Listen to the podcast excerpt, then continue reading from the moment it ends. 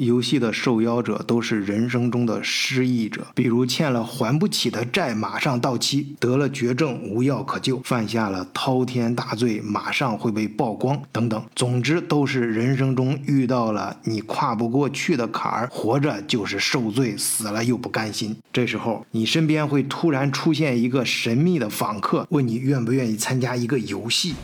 游戏中可能会死去，但如果你活到最后，便可赢得上百亿的现金奖励。游戏一旦开始，则不能反悔，除非在两轮游戏的间隙有超过半数的人同意终止游戏，则所有还活着的人会被送回原本的生活。这部剧非常火，它不只是在欧美，而且在亚洲，尤其是东南亚也非常火爆。我觉得最大的原因就是每个人都可以很容易的在剧中找到现实中的原型，甚至可以对号入座，跟着扣人心弦的剧情，你会成为一个参赛者、现场的保安、监督人，还有观看这些游戏并下赌注的蒙面富豪。在不知不觉的酣畅淋漓中，你会发现自己其实也是游戏中的一员。剧情构架非常的巧妙。游戏的参赛者中最弱的那个老头，其实是整个游戏的制定者，而游戏现场监督执行的头领，曾是游戏以往的参赛者。冷酷的面罩后面，你能感到一个个鲜活的生命；而在赛场上，鲜活的面目表情背后，又是一个个冷